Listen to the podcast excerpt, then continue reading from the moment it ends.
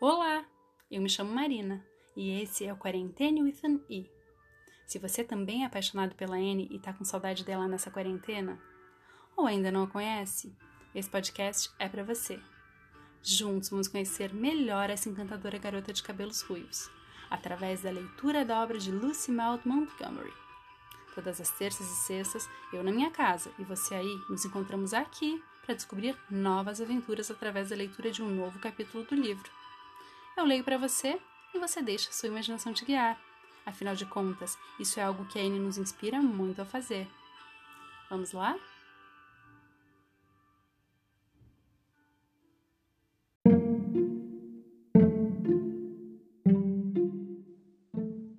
Anne de Green Gables, capítulo 37 O ceifador cujo nome é Morte. Matthew! Matthew! O que houve? Matthew! Você está doente? Era Marilla quem falava, e sentia-se aflição em cada palavra.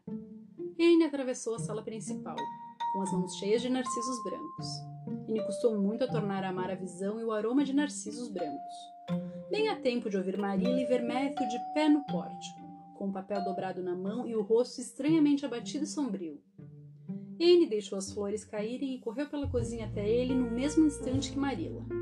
Ambas chegaram tarde demais. Antes que pudessem alcançá-lo, Matthew havia caído na soleira da porta. Ele desmaiou, arquejou Marilla. Anne, vá buscar o Martin. Rápido, rápido, ele está no celeiro. Martin, o ajudante contratado, que acabara de voltar para a casa dos Correios, foi imediatamente buscar o médico, parando em Orchard Slope no caminho para mandar o senhor e a senhora Barry ir para Green Gables. A senhora Lind, que estava lá resolvendo uma incumbência, também foi. Eles encontraram Anne e Marilla absortas, tentando fazer Matthew recobrar os sentidos. A senhora Lind empurrou-as delicadamente para o lado, checou o pulso dele e depois colocou o ouvido sobre seu coração. Ela olhou para os rostos ansiosos das duas com pesar, e seus olhos ficaram rasos d'água. Oh, Marilla, disse ela com seriedade. Não acho que possamos fazer nada por ele. Senhora Lindy, a senhora não acha. A senhora não pode achar que o Matthew está. está. Ele não conseguia dizer a palavra terrível. Ela ficou enjoada e lívida. Menina, sim. Receio que sim. Olhe só para o rosto dele. Quando você já viu essa expressão com a frequência que eu já vi, você sabe o que ela significa. Anne olhou para o rosto imóvel e naquele momento contemplou a marca da grande presença. Quando o médico chegou, disse que a morte havia sido fulminante e provavelmente indolor, muito provavelmente causada por algum choque súbito. O segredo do choque foi descoberto no papel que Matthew estivera segurando e que Martin trouxera do escritório naquela manhã. Ele continha um relato da falência do Banco Webb. A notícia se espalhou rápido por Avonlea e durante todo o dia amigos e vizinhos foram às multidões para Green Gables e iam e vinham trazendo mensagens e fazendo gestos de gentileza para o morto e para os vivos. Pela primeira vez, o tranquilo e tímido Matthew era uma pessoa de importância fundamental. A majestade branca da morte recaíra sobre ele e o distinguira como alguém coroado. Quando a noite tranquila caiu suavemente sobre Green Gables, a velha casa estava calma e silenciosa na sala de estar estava Matthew Cuthbert, deitado em seu caixão, com seus compridos cabelos grisalhos emoldurando seu rosto plácido, que estampava um leve e gentil sorriso, como se ele estivesse apenas dormindo, sonhando sonhos agradáveis. Havia flores em volta dele, flores doces e antiquadas, que sua mãe plantara no jardim da propriedade quando ainda era noiva, e pelas quais Matthew sempre nutrira um amor secreto e tácito. Anne as havia colhido e levado para Matthew, com olhos secos e sem lágrimas ardendo em seu rosto. Aquela era a última coisa que ela podia fazer por ele. Os Barry e a Sra. Lynde passaram aquela noite com eles. Diana, indo para o frontão leste, onde Anne estava em pé em frente à janela, disse delicadamente: Anne, querida, você gostaria que eu passasse essa noite aqui com você? Obrigada, Diana. Anne olhou seriamente para o rosto de sua amiga. Acho que você vai compreender se eu lhe disser que quero ficar sozinha. Não estou com medo. Não fiquei um minuto sozinha desde que isso aconteceu. E quero ficar sozinha. Quero ficar muito quieta e tranquila e tentar assimilar essa informação. Não consigo assimilá-la. Há vezes em que me parece que Matthew não pode estar morto. e há outras em que já faz muito tempo que ele morreu, e que desde então eu sinto uma dor persistente e horrível. Diana não entendeu muito bem aquilo. O luto exaltado de Marilla, rompendo todas as barreiras naturais da reserva e dos hábitos de uma vida inteira com seu turbilhão tempestuoso, ela conseguia compreender melhor do que a agonia sem lágrima de Anne. Mas ela saiu do quarto com delicadeza, deixando Anne sozinha em sua primeira vigília com a tristeza. Anne esperava que as lágrimas viessem com a solidão. Para ela parecia uma coisa terrível a sua incapacidade de derramar uma lágrima por Matthew, a quem tanto amara, e que fora muito gentil com ela. Matthew, que caminhara com ela no pôr do sol do dia anterior e agora estava deitado na sala pouco iluminada no andar de baixo, com aquela tranquilidade terrível em seu semblante.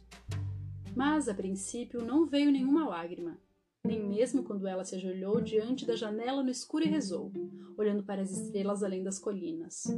Nenhuma lágrima, somente a mesma dor terrível e persistente de infelicidade que continuou a doer até que ela dormiu, exausta por conta da dor e do horroroso daquele dia. Ela acordou no meio da noite, com a quietude e a escuridão à sua volta, e a lembrança daquele dia atingiu como uma onda de tristeza. Ela conseguia ver o rosto de Matthew sorrindo para ela do mesmo modo que sorria quando eles se separaram no portão naquela última noite.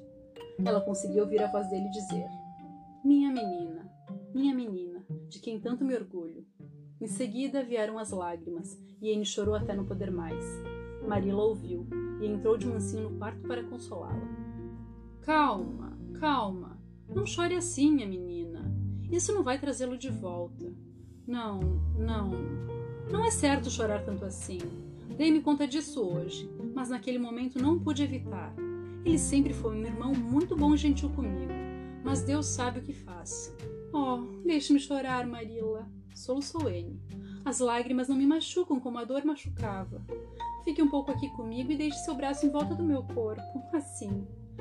Não pude deixar a Diana ficar aqui, pois ela é boa e doce e gentil, mas essa dor não pertence a ela. Ela não está incluída nessa dor e jamais conseguiria se aproximar o bastante do meu coração para me ajudar. Essa tristeza é nossa, sua e minha. Oh, Marilla, o que faremos sem ele? Nós temos uma outra, Anne. Não sei o que eu faria se você não estivesse aqui, se você não tivesse voltado.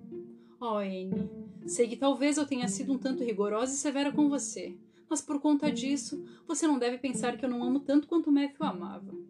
Quero dizer isso a você agora que consigo. Para mim nunca é fácil expressar o que sinto em meu coração, mas em situações como essa é mais fácil.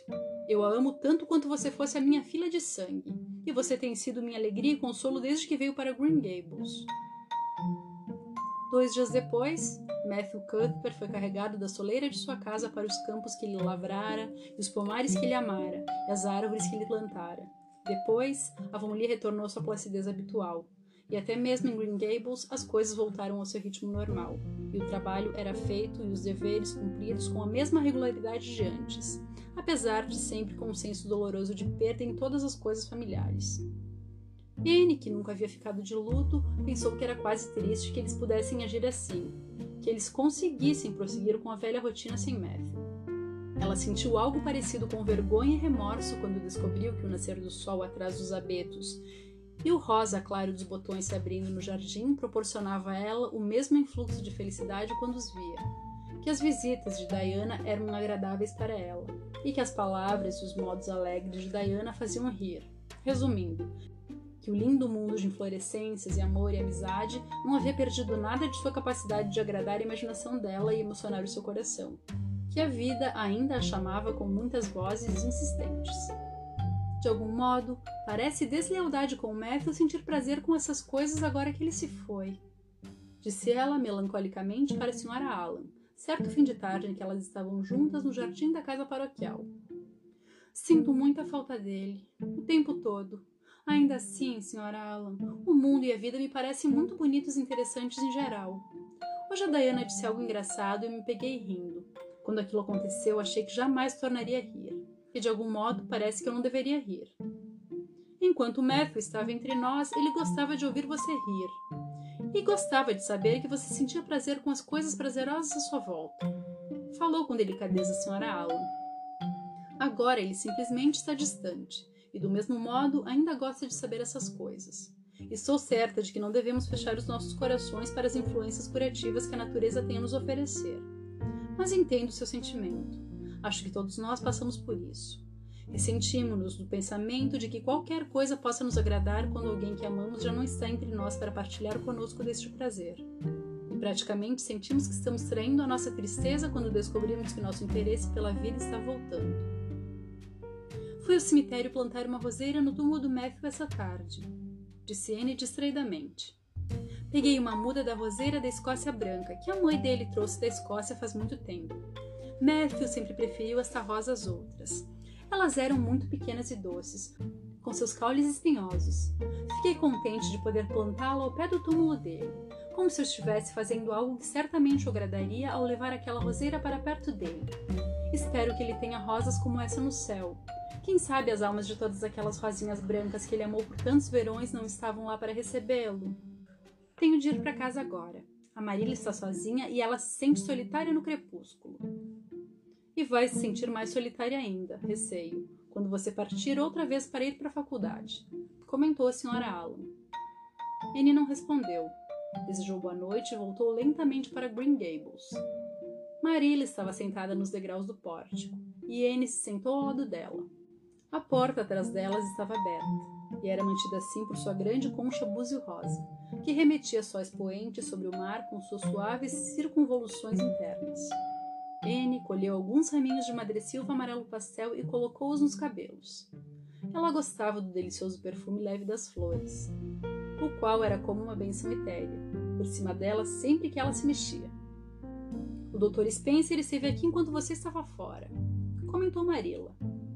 Ele diz que o médico especialista estará no centro da cidade amanhã. E ele insiste para que eu vá lá e tenha meus olhos examinados. Presumo que seja melhor eu ir e me livrar disso logo. Ficarei mais do que agradecida se esse homem conseguir me dar o tipo certo de óculos para os meus olhos. Você não vai se importar de ficar aqui sozinho enquanto eu estiver fora, não é? Morten precisará me levar, e a roupa para passar e comida para assar. Vou ficar bem. Diana virá me fazer companhia. Vou passar as roupas e assar as comidas lindamente. Não precisa ficar com medo de que eu vá engomar os lenços ou acrescentar linimento no bolo. Marilla riu. Como você cometia erros naquela época, Anne.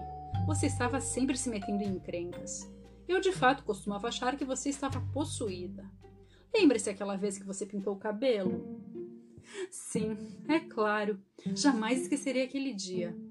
Anne sorriu, tocando a espessa trança de cabelo que estava amarrada em volta da sua cabeça esbelta.